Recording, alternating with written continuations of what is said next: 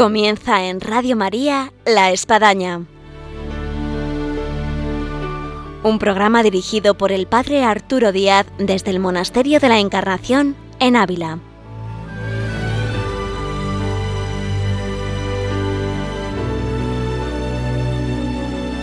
Hola, muy buenos días, bienvenidos a La Espadaña, les habla el Padre Arturo Díaz.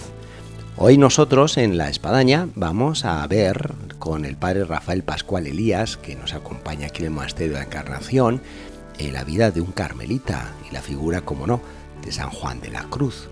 Además vamos a poder hablar de, un libro que el Padre Rafael acaba de publicar y que es acerca de, de la noche oscura de San Juan de la Cruz Así que pues vamos a adentrarnos en este mundo maravilloso, en este caso de los carmelitas descalzos.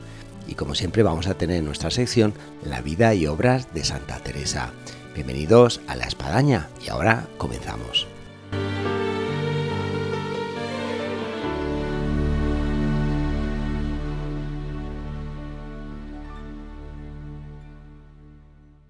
Buenos días, Padre Rafael. Buenos días, Padre Arturo.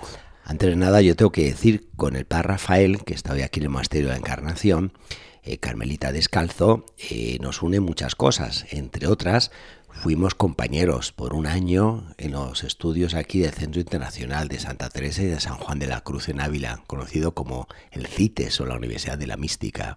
Sí, sí, así es, ahí nos conocimos. Además, eh, inauguramos el nuevo edificio, un edificio en forma de estrella, que siendo la primera generación y los primeros que pisábamos esas aulas, eh, hay que recordar que nos perdíamos a la hora de regresar de vuelta a nuestra aula. a la habitación y el comedor donde estaba si alguno conoce esta Universidad de la Mística, pues efectivamente su, edificio tiene todo un simbolismo. Luego ya eh, en su practicidad, en su vivencia, te tienes que, que acomodar, acostumbrar. Eh, yo creo que te lleva un buen tiempo para ubicar dónde está tu cuarto, dónde está la capilla, dónde está el comedor, dónde está la clase, en fin, tenemos eh, muchos recuerdos y anécdotas de, todo ese tiempo. Eh, el padre Rafael Pascual Elías eh, es de Logroño y actualmente como carmelita está en Calahorra.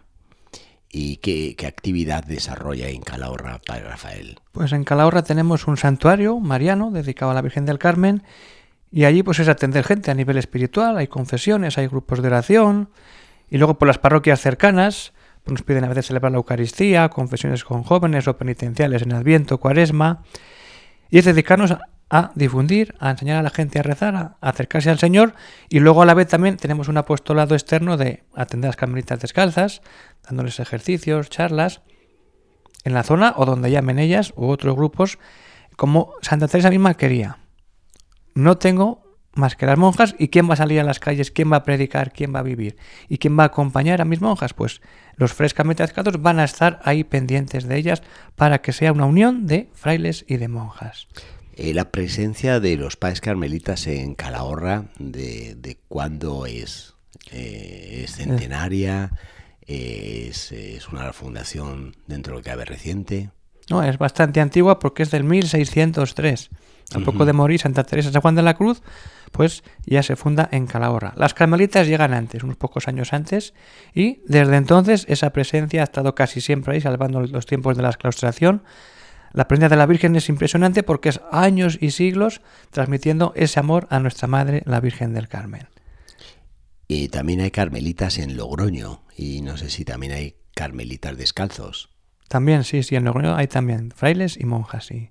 Así que La Rioja está bien surtida, por lo que vemos. Y encima hay otros dos pueblos, Cabretón y Tricio, donde hay también carmelitas descalzas. Una pregunta, Padre Pascual, que yo creo que está en la mente de muchos oyentes, y a mí me sucede estando aquí en el Monasterio de la Encarnación.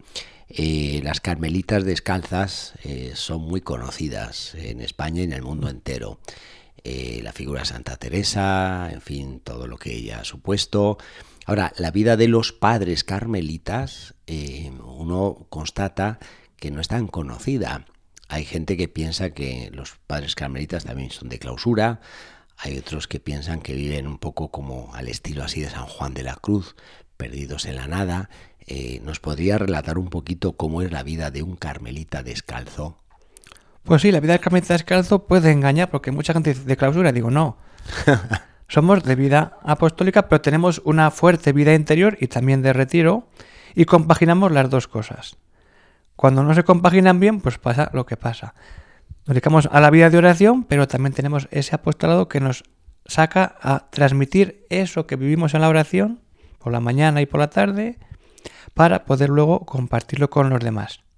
Tenemos pues las horas litúrgicas en común, las reuniones de comunidad, pero el sentido es decir, vivimos siendo testigos de esa relación de Santa Teresa San Juan de la Cruz hacia los demás. Y decir, yo vivo en un convento que es santuario tradicional, que es lo que toda la orden ha tenido siempre hasta los últimos años en que ya pues hay otro tipo de casas, que son parroquias, son colegios, que ya no se puede mantener esa vida tan propia del Carmelo porque es un apostolado muy externo que a veces pues te agobia un poco. Para que haya una vida de comunidad entre los hermanos.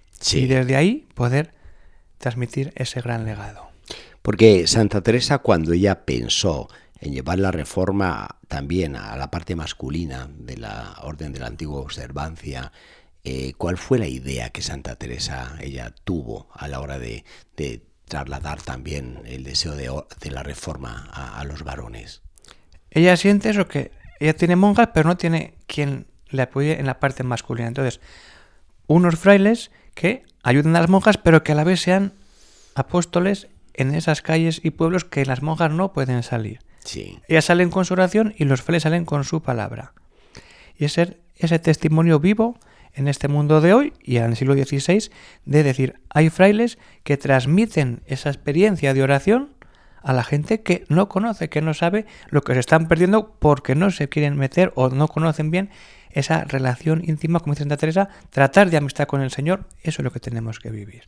Y esa disyuntiva entre la acción y la oración, pues ustedes también la viven. También, sí, Sin sí. duda alguna, no obstante que para los laicos, donde hay cuánto me gustaría rezar, cuánto me gustaría eh, pues eh, rezar la liturgia a las horas, acudir a horas santas, bueno, ustedes aún consagrándose y siendo frailes, eh, también viven ese dilema y esa dificultad.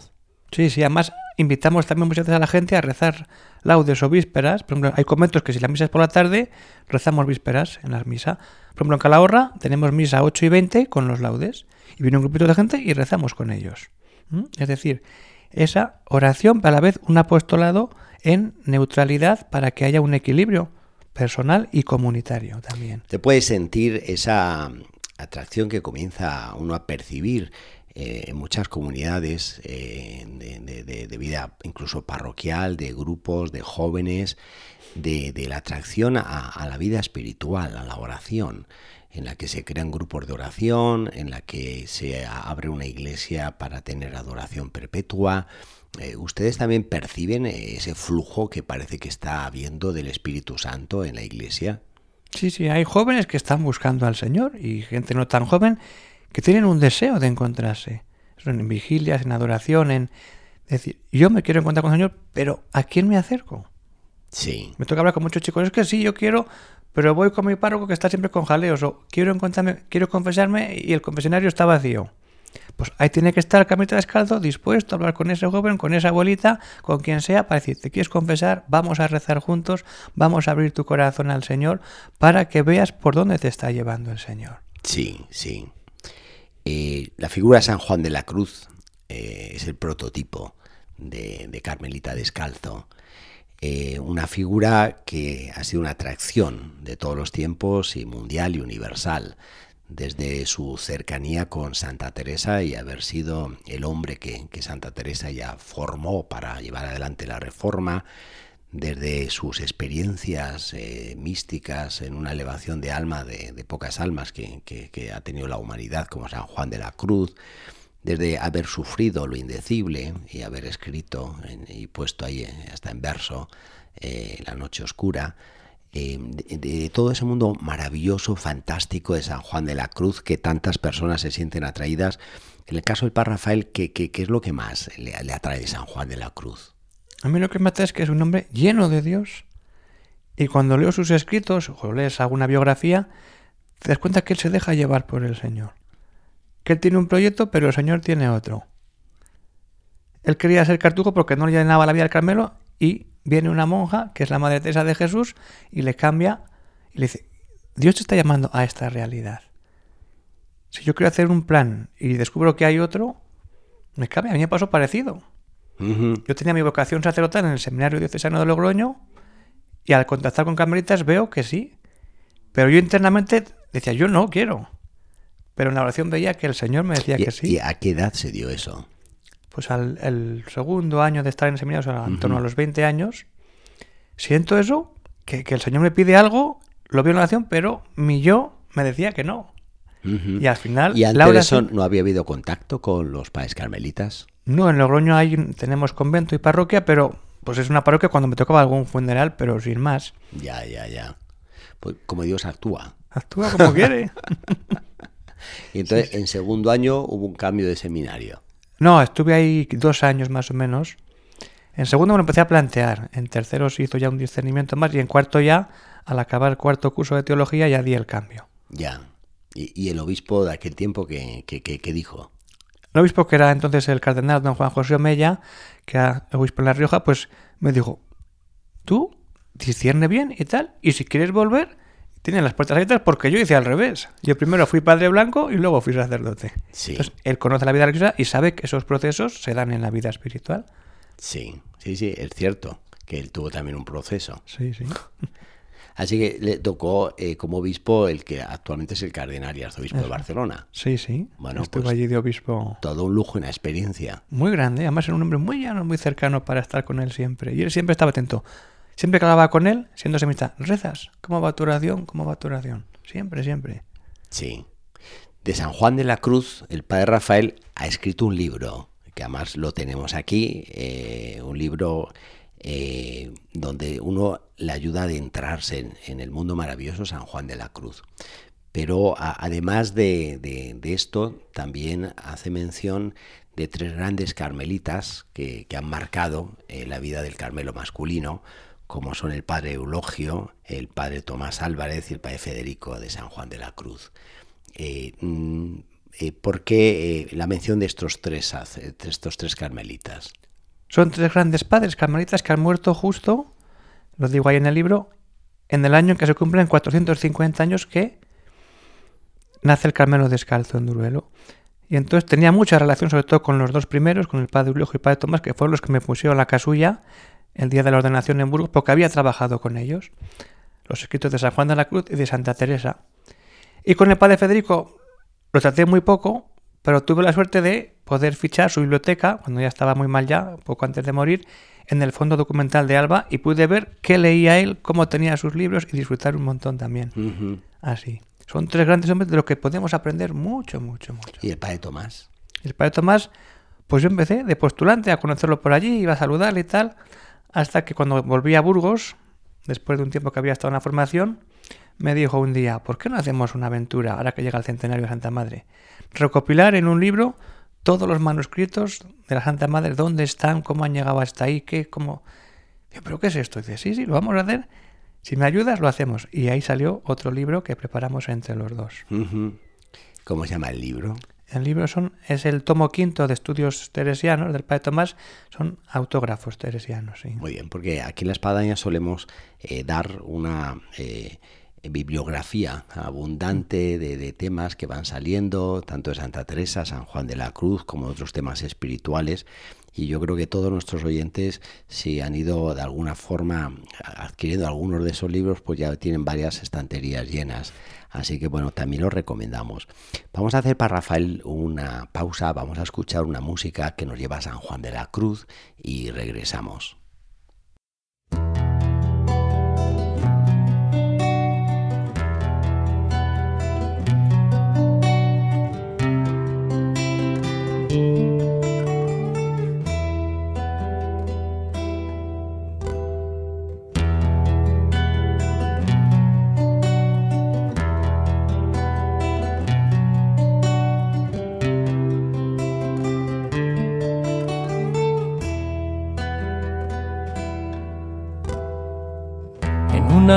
Noche oscura, con ansias en amores inflamada.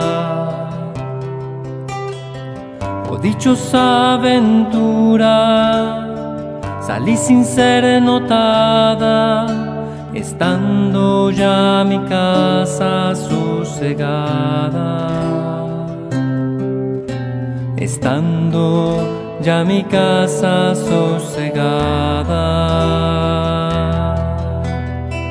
oscuras y segura por la secreta escala disfrazada. Oh dichosa aventura, a oscuras y encelada, estando ya mi casa sosegada. Estando ya mi casa sosegada. En la noche dichosa, en secreto que nadie me veía.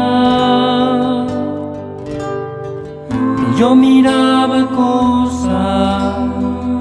otra luz ni guía, sino la que en el corazón ardía sino la que en el corazón ardía. Oh noche que guiaste, oh noche amable más que la alborada. Noche que juntaste, amado con amada, amada en el amado amada en el amado transformada.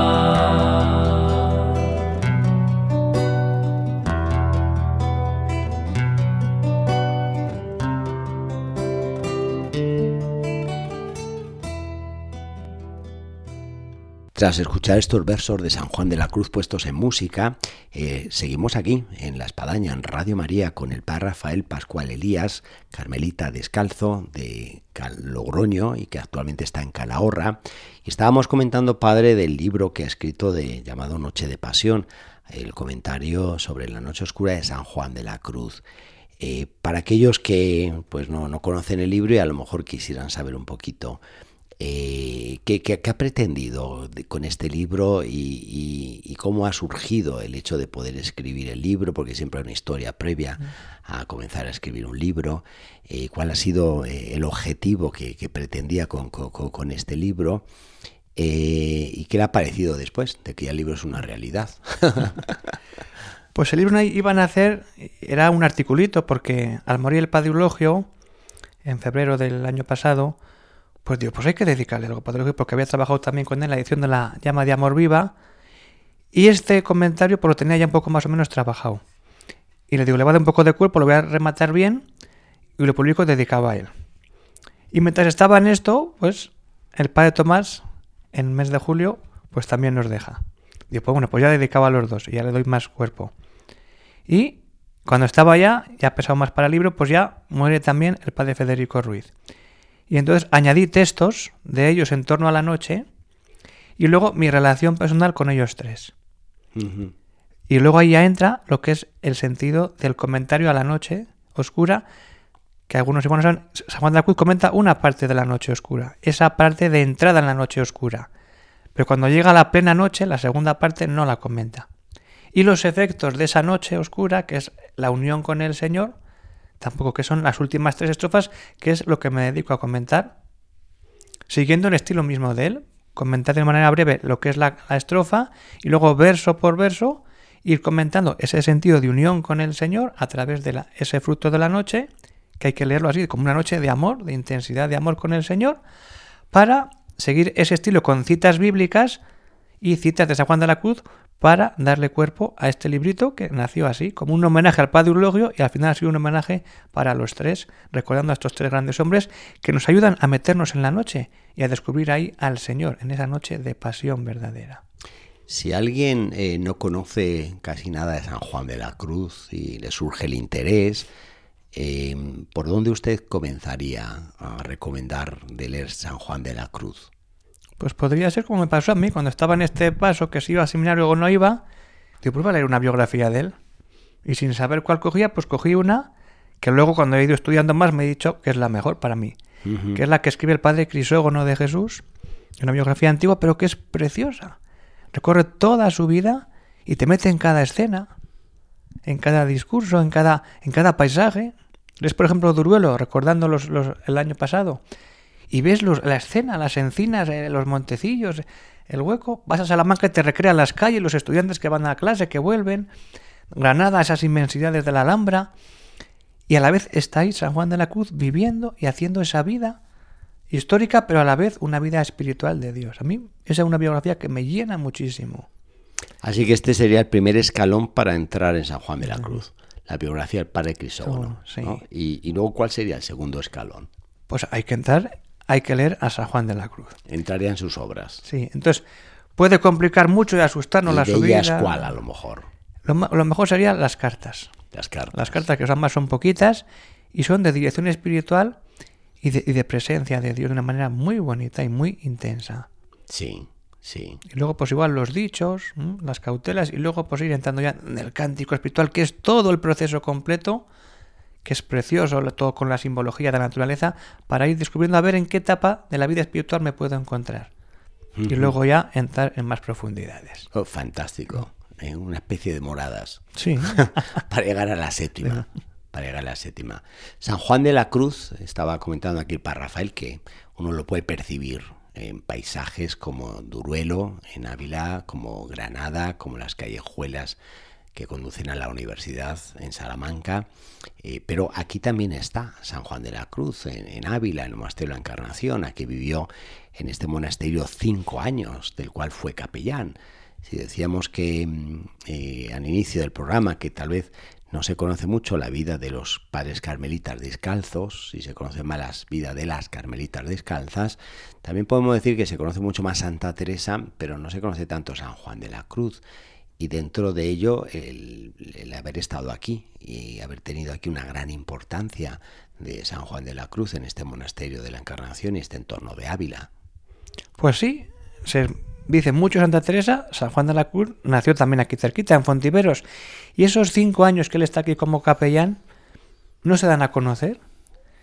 Y han quedado en ese silencio muchas veces, pero cuando nos damos cuenta de la importancia que tiene esos cinco años que en el silencio se fragua esa intimidad entre los dos, entre Santa Teresa y San Juan de la Cruz, cuántas confesiones, cuánta vida de hablar, me pasa esto, me pasa lo otro, y empiezan los dos a unir esa vida espiritual y ver cómo Dios entra en esos dos corazones.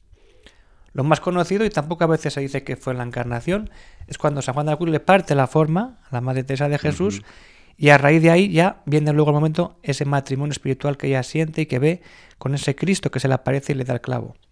Pero para llegar a esa experiencia, cuántas horas pasaron juntos, cuánto hablaron de Dios, cómo fueron naciendo de verdad ese nacimiento verdadero de estos dos grandes santos en silencio, en oración, en soledad, aquí en Ávila. Cómo rezuman en estas paredes del monasterio de la Encarnación la vida de estos dos grandes santos y de este San Juan de la Cruz, tal vez menos conocido, pero que dejó imbuido este ambiente en el cual nosotros estamos y del que conservamos en rincones y lugares y objetos tocados por San Juan de la Cruz y que han dejado su presencia, como muy bien apunta aquí el Rafael, ese comulgatorio en el que San Juan de la Cruz durante cinco años estuvo dando la comunión a las carmelitas y entre ellas a, a la priora Santa Teresa esa tribuna del coro en el que San Juan de la Cruz pues tuvo esa visión y esa experiencia del Cristo crucificado y que pintó ese famoso dibujo del Cristo crucificado que inspiró luego a artistas y pintores, entre ellos Salvador Dalí, para pintar el famoso Cristo de, San Juan. Eh, también eh, esos locutorios en los que Santa Teresa San Juan de la Cruz, en esas conversaciones que apuntaba para Rafael, pues se vieron en, en, en, ese éxtasis, en esa elevación al estar pues hablando del misterio de la Santísima Trinidad, eh, en fin, que bueno, uno toca aquí paredes y Toca santidad. toca santidad. Así que a- hay que venir aquí para contagiarse de, de- de Sí, este sí. mundo maravilloso que, nos ha dejado este emblemático y relicario monasterio de la Encarnación y en sí, pues también todo este entorno aquí de Ávila, porque esas murallas que vemos, pues San Juan de la Cruz también las vio y también pasó por sus puertas. Y también dice mucho, pues eh, ese lugar donde estaba incluso el convento de los padres carmelitas de la antigua observancia, también mismo el convento de San José, cuántas veces San Juan de la Cruz debió de ir también con las carmelitas de San José. Eh, así que eh, es una recreación espiritual que, que nos tiene que llevar a una mayor santidad. Desde luego, si no, mal nos vaya. Padre Rafael había mencionado que los padres carmelitas el año pasado, el 28 de noviembre, eh, cumplieron 450 años del nacimiento del Carmelo, descalzo masculino. Eh, siempre los aniversarios como que son un tiempo de gracia, también se convierten en años jubilares en los que uno mira hacia atrás de lo que fue su origen, mira también su historia y esto le hace bueno tocar el presente y proyectarse un poco al futuro. Eh, en su caso, ¿cómo, ¿cómo ha vivido y cómo ha visto estos 450 años en su aniversario? Pues ha sido una revisión de ver cómo ha ido la orden y cómo hemos ido creciendo a salud de San Juan de la Cruz. Pero externamente no lo hemos celebrado mucho porque estaba muy reciente, el centenario de Santa Teresa, entonces ha sido algunas conferencias, algunas misas solemnes y ha sido más una manera de lo más familiar.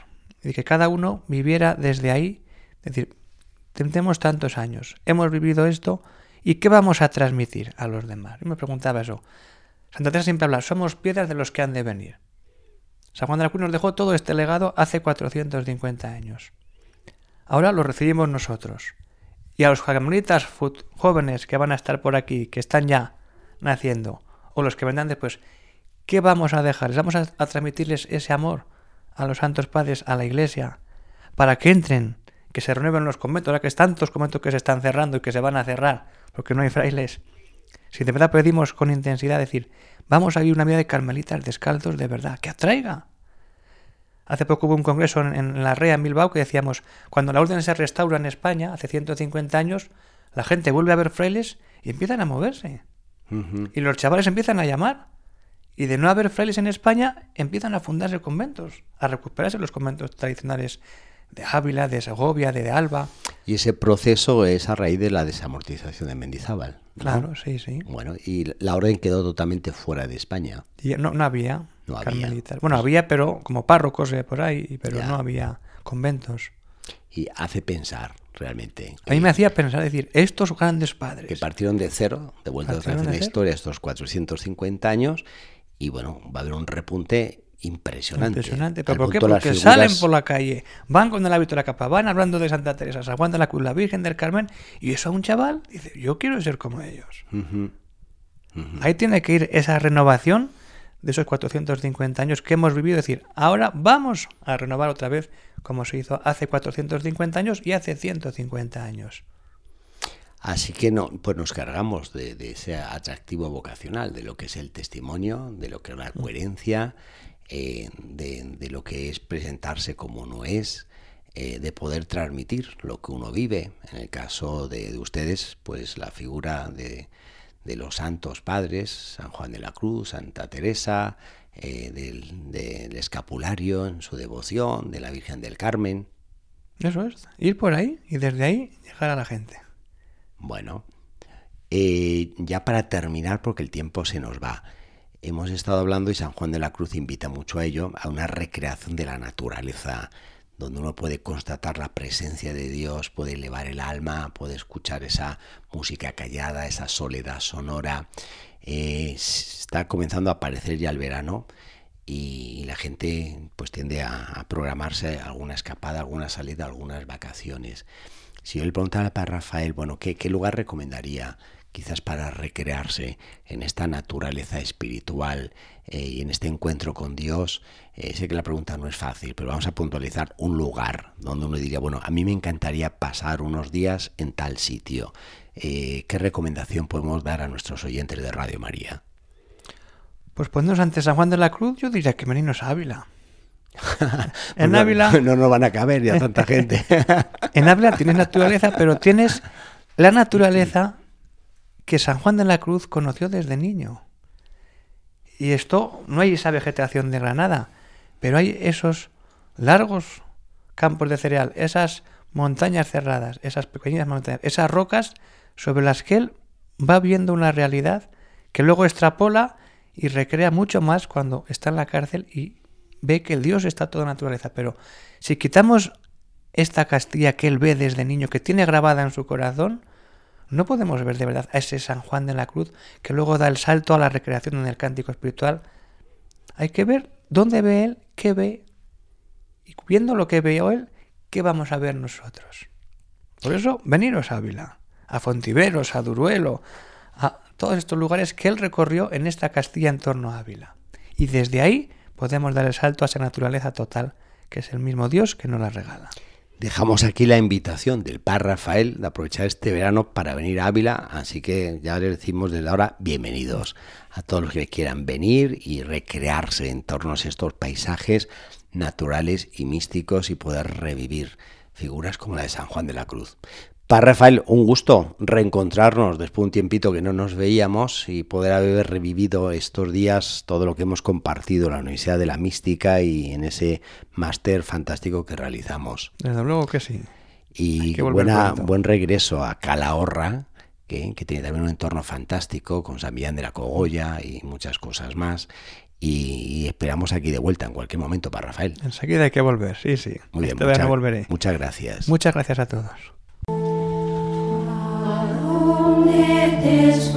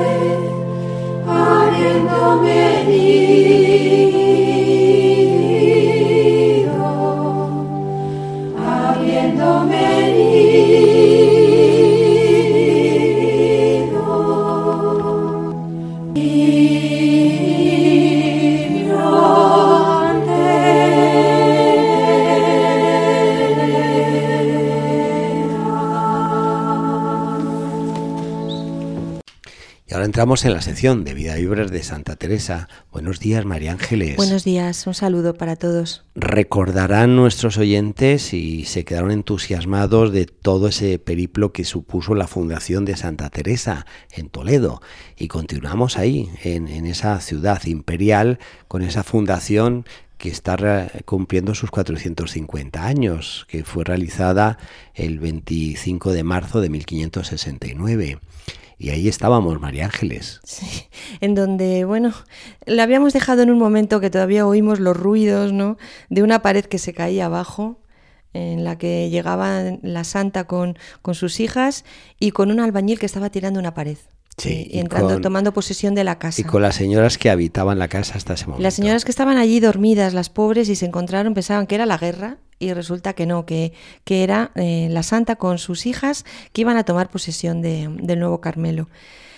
Eh, bueno, esta primera misa que la, que la, la ofició el prior del Carmen, el que va a llamar luego la santa durante mucho tiempo el Magdaleno, o sea, Fray Juan Gutiérrez de la Magdalena.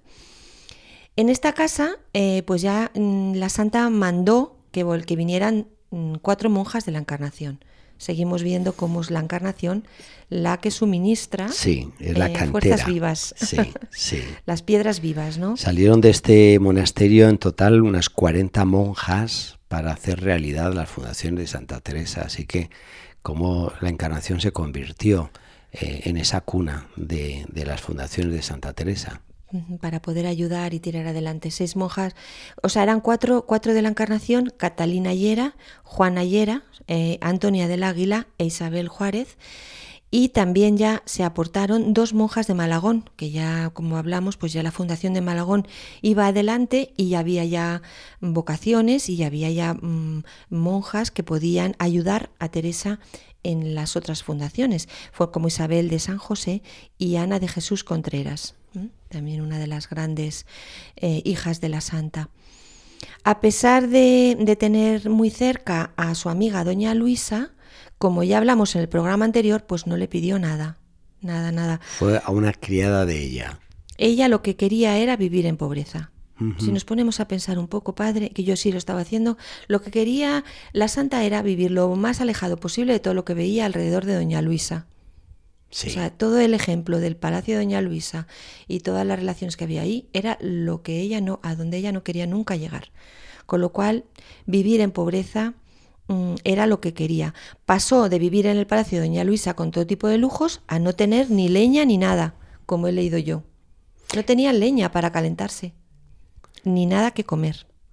Cumplió lo que Jesús nos recomienda en el Evangelio, estar en el mundo sin ser del mundo. Y así estuvo Santa Teresa, viviendo en un palacio por un tiempo, pero donde no se vio impregnada de lo que supone la vida de, de un palacio. Pasó de ese palacio a no tener leña ni tener que comer. Y bueno, pues así nos lo recoge el padre, el padre Rivera. Voy a contarlo, ¿no? Lo que dice el padre Rivera. Una de aquellas noches había la madre frío y dijo que le echasen alguna ropa. Sus acompañantes le echaron, se echaron a reír, porque tenía toda la que había en casa, que eran capas. Y la madre lo celebró riendo.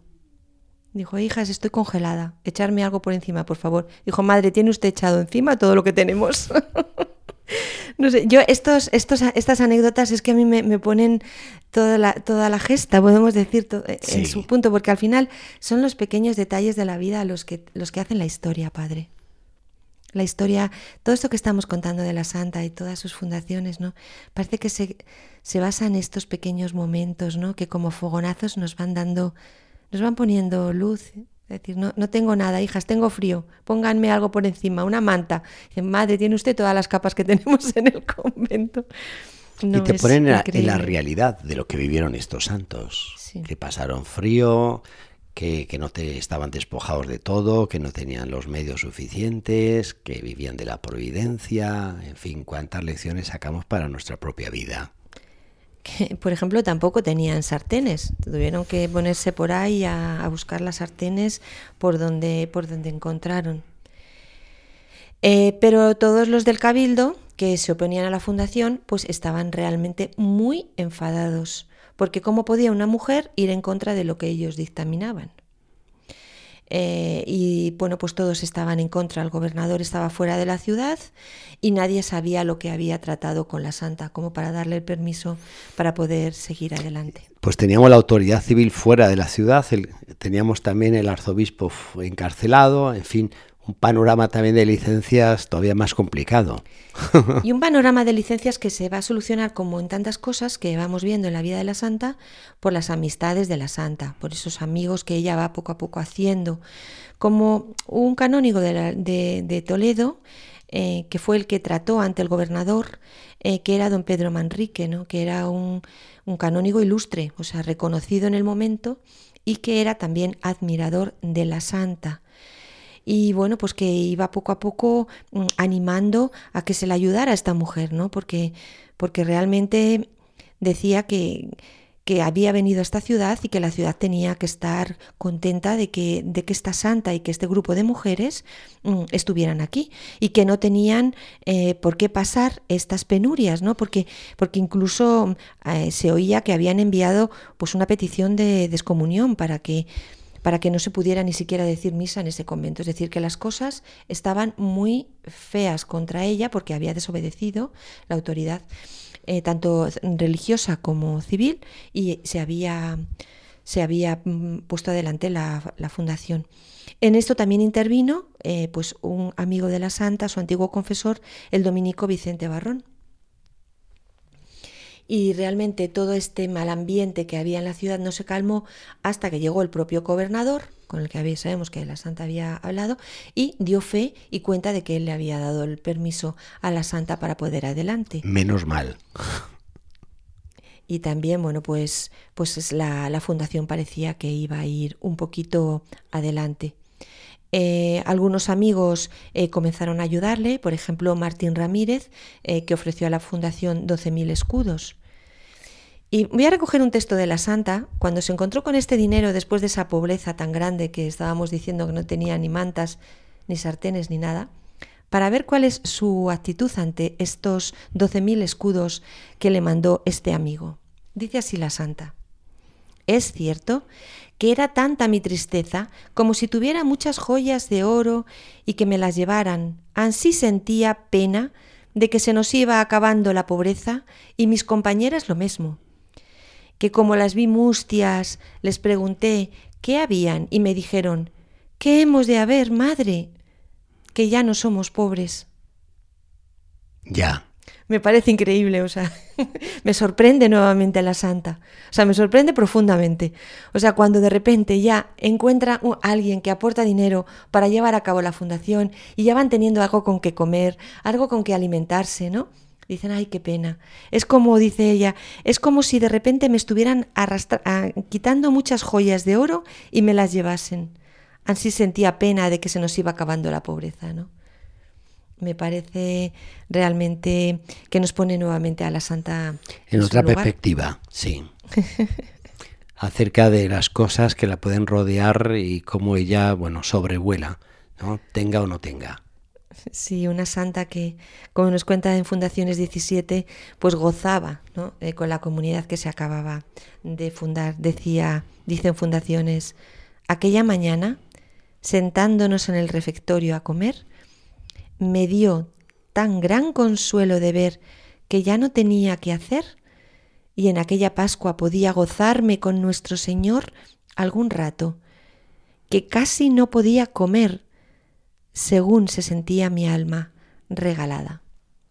Eh, de pensar, llega la Pascua y el Señor me concede un poco de paz para poder estar con Él y para gozar en el alma de su presencia. Porque no olvidemos algo, simplemente una pequeña pincelada, es que con todo este trejemaneje de vida y de aventuras, la que lo va viviendo pues es una, una santa y una mística profunda, eh, que estaba avanzando cada día más el camino de la oración y que por tanto ella seguía orando profundamente al Señor. Y el poderse encontrar con unos ratitos de oración para poder hacerlo, pues para él, ella era un regalo. Hace pensar María Ángel en la vida interior de Santa Teresa, cómo podía mantenerse en esa presencia de Dios en medio de estos avatares, de no tener sartenes, eh, de no tener lo necesario, de, de- de- estar con gente que está en contra, que le está obstaculizando las cosas, de, de tener que pasar frío la noche y no tener nada que echarse, y en medio de todo eso esa, esa presencia de Dios. Sí, el- y el poder deleitarse con él.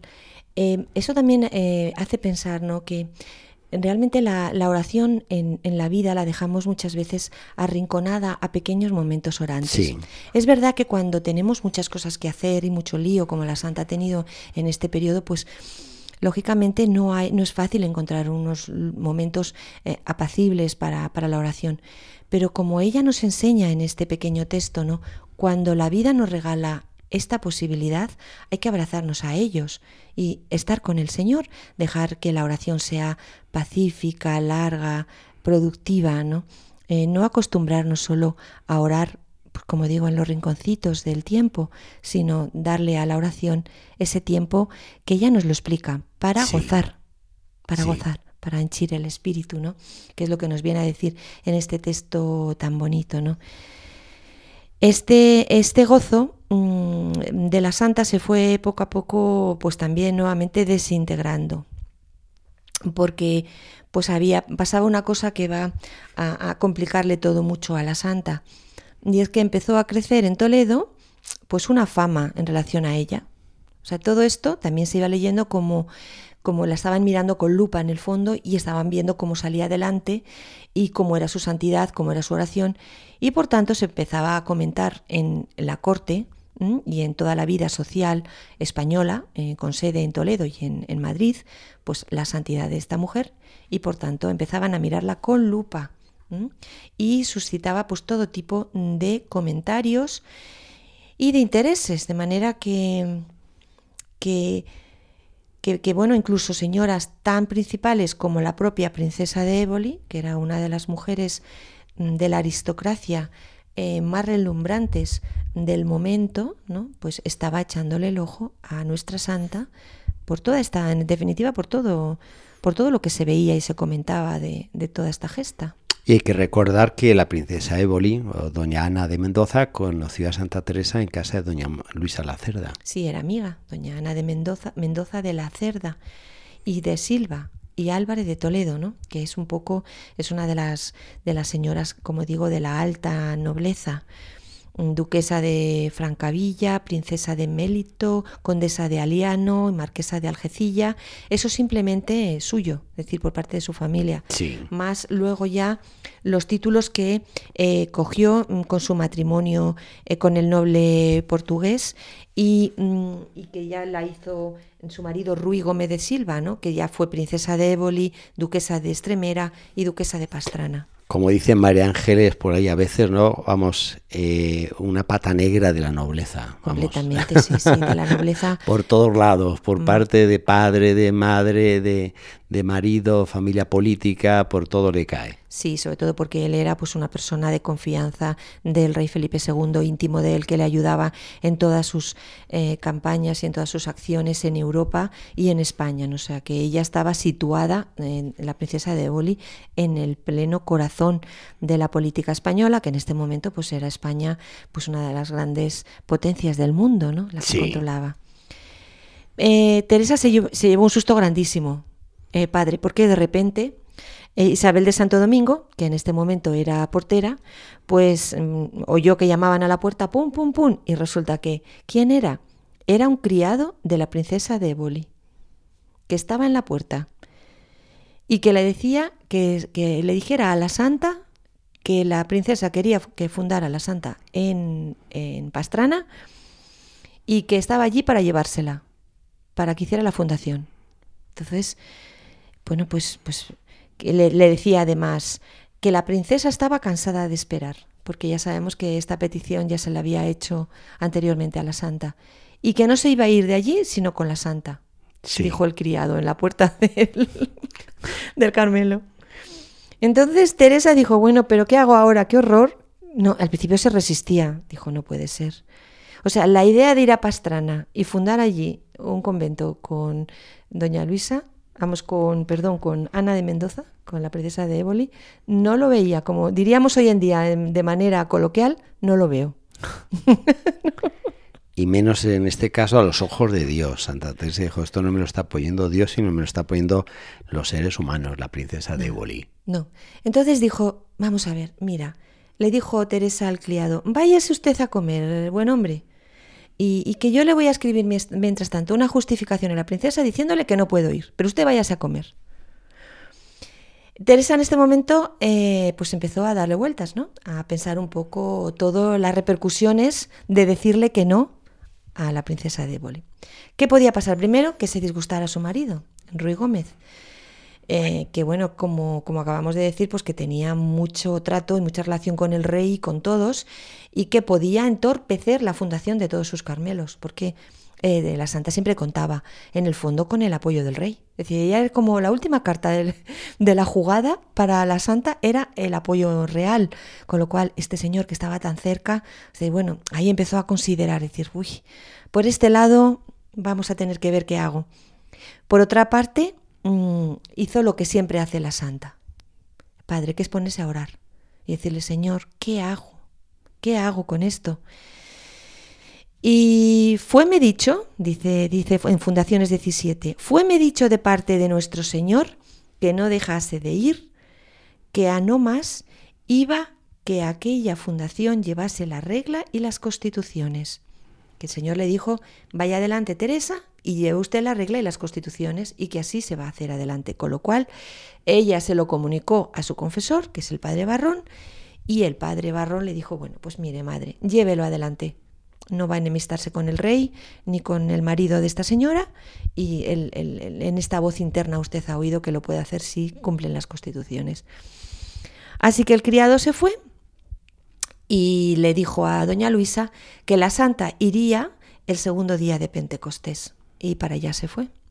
La santa, eh, camino de, de Pastrana, eh, pues pasando por, por Madrid, que Sí. era donde, donde estaba el palacio también de la princesa y donde poco a poco se empezaron a hablar eh, y a ir poco a poco preparando toda esta fundación. Una fundación que va a ser también otra novela. tremenda, tremenda, ¿no? Sobre todo porque se va a encontrar la santa con una mujer enfrente muy poderosa, muy poderosa, en la que va a haber en el fondo como una especie de dialéctica o más que lucha entre ellas, una dialéctica profunda, eh, y claro, se va a encontrar con una mujer eh, como si dijéramos de lo que se puede decir de armas tomar. Una mujer que, que pertenecía a una de las familias más poderosas de su época, la Casa de los Mendoza, eh, a la que ya con 12 años pues ya firmó las capitulaciones de boda con Ruy Gómez de Silva y que lo hizo por recomendación del propio príncipe Felipe, el, el futuro Felipe II. Eh, por tanto, mm, pues que estaba, como hemos dicho, ahí muy cercano eh, en lo que era la corte española. Eh, este marido, su marido, el príncipe de, de Éboli, por esta ciudad del reino de Nápoles, pues estuvo durante los eh, primeros años de su vida matrimonial en, Inglaterra y pues la princesa estuvo, estuvo sola aquí en la corte, pero siguió siendo pues una persona muy en relación eh, con la vida de, del rey. Y además de esto, pues ella era una mujer vanidosa, en el sentido de que era muy hermosa y que se la consideró pues una de las más en la, en la corte. La más influyente en mujeres, incluso que haya conocido la historia española en cierto sentido, para bien o para mal, ¿no? Muy hermosa, aunque bueno, ya sabemos todos que tenemos la imagen de la princesa de Éboli con el parche, ¿no? Mm. En el ojo. Sí, Que bueno, puede ser, seguramente eh, fue porque, porque un paje, pues le, con un florete, pues en alguna.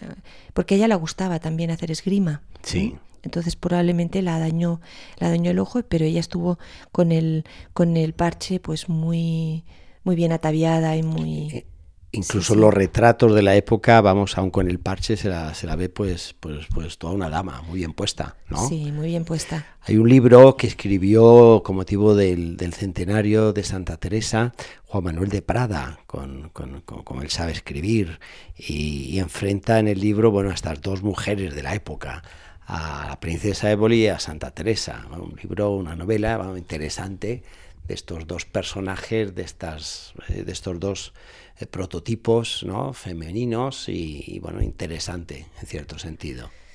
Es que la vida de la duquesa, vamos, de la princesa de Éboli, eh, pues realmente está llena de, de intrigas, está llena de relaciones con personas y con hombres muy poderosos de la corte y por tanto pues ha dado lugar a series de televisión, a películas, a novelas. Sí, Esta mujer de esta manera se enfrenta con nuestra santa, sí. que en el otro lado, en el lado de la espiritualidad y no de la mundanidad, era también una señora que tenía las raíces, una señora fuerte, ¿no? Como sabemos que es nuestra santa, una Sí. mujer valiosa, con lo cual fue un choque de trenes, realmente. interesante, interesante. Pesos pesados en el ring.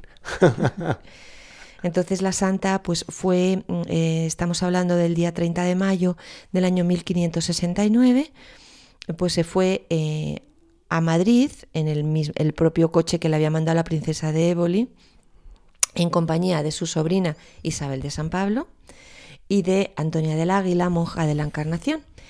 Y se fue allí al Palacio de los Príncipes de Éboli, que estaba frente a la iglesia de Santa María.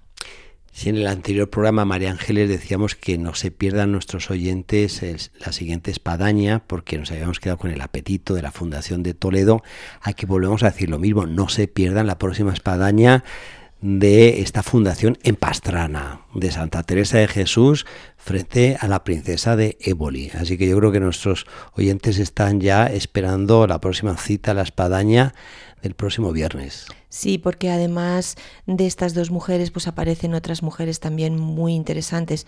Una de ellas ya hemos hablado, doña Leonor de Mascareñas, ¿no? que hemos hablado de ellas también en la fundación. Eh, y, también doña Juana, la hermana del rey Felipe II. Y bueno, es decir, Teresa, eh, para el próximo programa, para ir em, engolosinando a los oyentes, entra en la corte de española, en relación con las mujeres que tenían más poder en, ese momento y va a verse envuelta eh, con ellas, especialmente con la duquesa de Éboli, en la fundación de este nuevo, eh, de este nuevo convento en Pastrana, que como todos sabemos, ¿no? Mm, bueno, pues dio mucha guerra eh, y que tuvo la santa al final que salir de allí corriendo, pero que sí que llevó a cabo la, la fundación. Muchas gracias, María Ángeles, y hasta el próximo viernes. Bueno, pues, eh, pues a seguir leyendo a la Santa y ya con, esta, con este momento eh, tan interesante de, de su relación. Muy bien.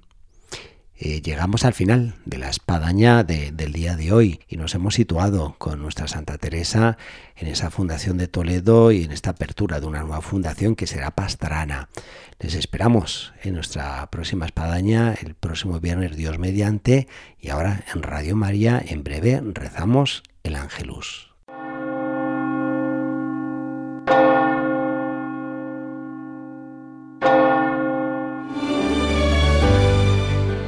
Han escuchado en Radio María La Espadaña, un programa que dirige el Padre Arturo Díaz desde el Monasterio de la Encarnación en Ávila.